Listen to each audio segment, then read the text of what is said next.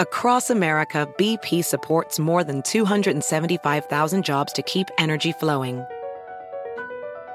Jobs like updating turbines at one of our Indiana wind farms and producing more oil and gas with fewer operational emissions in the Gulf of Mexico. It's and, not or. See what doing both means for energy nationwide at bp.com slash investing in America.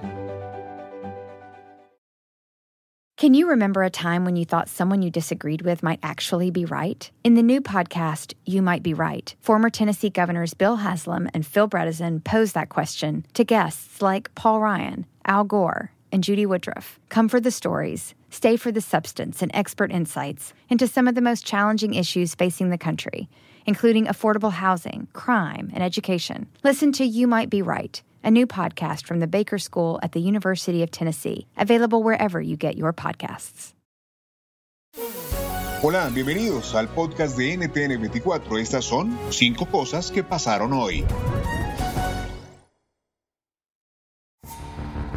El secretario de Estado de Estados Unidos, Anthony Blinken, inició su gira por Ecuador y Colombia, visita que en su paso por Bogotá coincidirá con una reunión de cancilleres que pretende discutir temas regionales como la migración, la cooperación económica y la suerte post-COVID de nuestros países.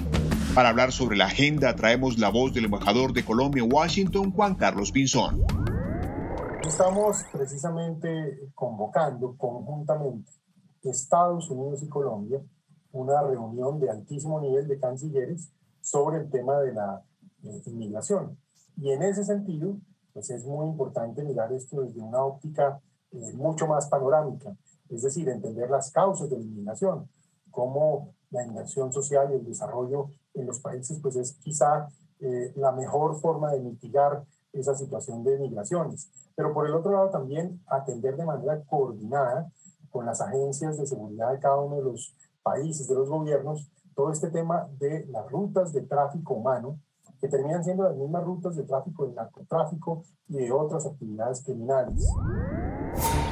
La gira de Blinken empezó en un Ecuador que enfrenta el estado de emergencia decretado por el presidente Guillermo Lazo debido a la ola de violencia dentro y fuera de las cárceles. Sobre este panorama y lo que pueden hacer tanto Ecuador como Estados Unidos para responder en conjunto, conversamos con la embajadora de ese país en Washington. Eh, yo creo que esta visita es muy importante y momento oportuno también, eh, porque los temas que se va a hablar es exactamente la democracia.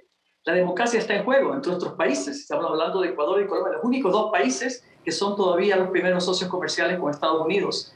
Y eso es el mensaje del presidente Biden y, del secretario Blinken que viene a, a Ecuador y a Colombia, es exactamente para eh, decir la democracia no puede estar en juego. Lo que está pasando en Ecuador ahora es muy triste, lo que pasó en las cárceles, lo que está pasando, no solamente la mafia está dentro de las cárceles, está fuera de las cárceles, estamos viendo que están matando a gente también en, las ciudades, en las calles. Ayer falleció un niño de 11 años con disparos de cuatro, cuatro, cuatro balas. Entonces, esto no puede ser, no puede seguir.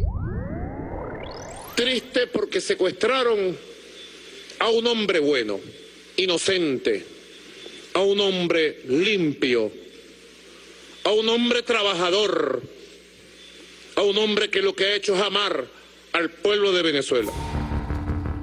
Triste, así como escuchó.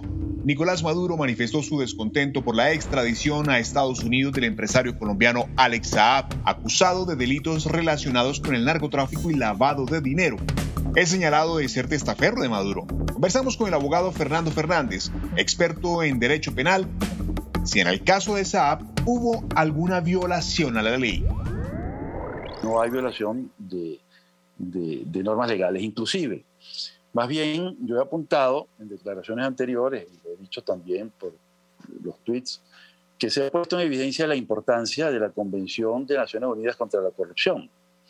Fíjate tú que uno de los alegatos primarios en este asunto es que no había tratado de, de extradición entre Cabo Verde y Estados Unidos. Pero resulta que hay un mecanismo supletorio, que al no haber un tratado bilateral, funcionan las normas sobre extradición que están en esa convención contra la corrupción.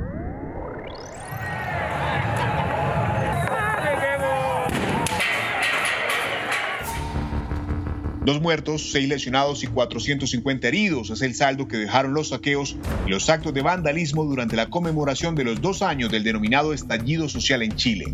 El gobierno condenó los hechos de violencia y atribuyó los desmanes a la oposición que defiende un indulto para los manifestantes detenidos en 2019. Esto se da cuando el presidente había ordenado la militarización en el contexto de las protestas mapuche. Aquí la voz de José Manuel Rojo, coordinador político del Partido Republicano en Chile.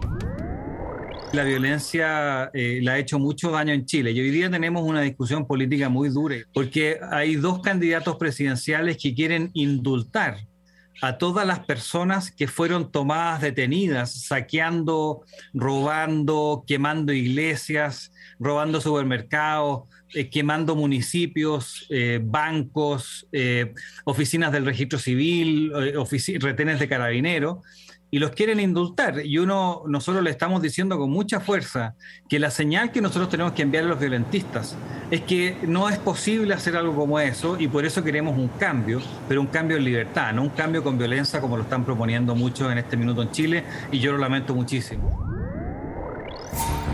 Hoy es el Día Internacional del Cáncer de Mama, un cáncer responsable de uno de cada cuatro diagnósticos de esta enfermedad en todo el mundo, según la OMS.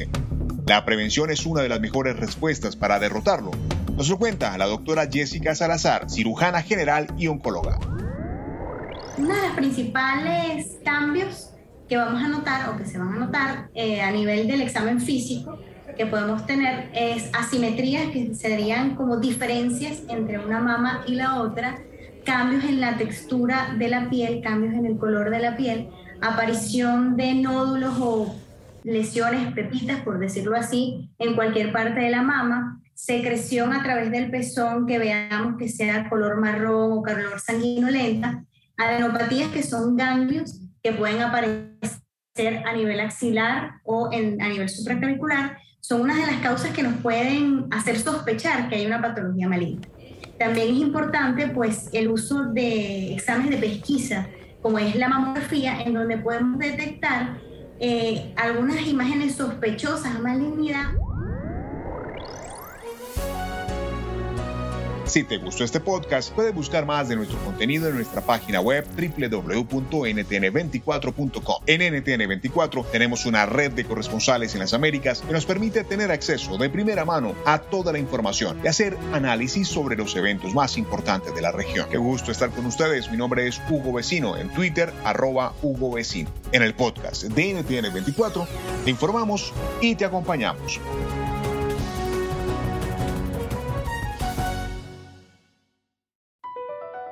Across America, BP supports more than 275,000 jobs to keep energy flowing. Jobs like updating turbines at one of our Indiana wind farms and producing more oil and gas with fewer operational emissions in the Gulf of Mexico. It's and, not or.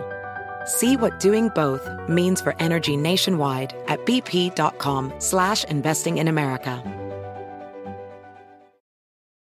You might be right. It's simple, but something you almost never hear in politics today, with each side more concerned about scoring political points than solving problems. I'm Bill Haslam, a Republican. And I'm Phil Bredesen, a Democrat. We're former Tennessee governors, and we invite you to listen to our podcast, You Might Be Right. Join us and guests like Al Gore, Paul Ryan, Judy Woodruff, as we take on important issues facing our country. Listen and subscribe to You Might Be Right, a new podcast from the Baker School at the University of Tennessee.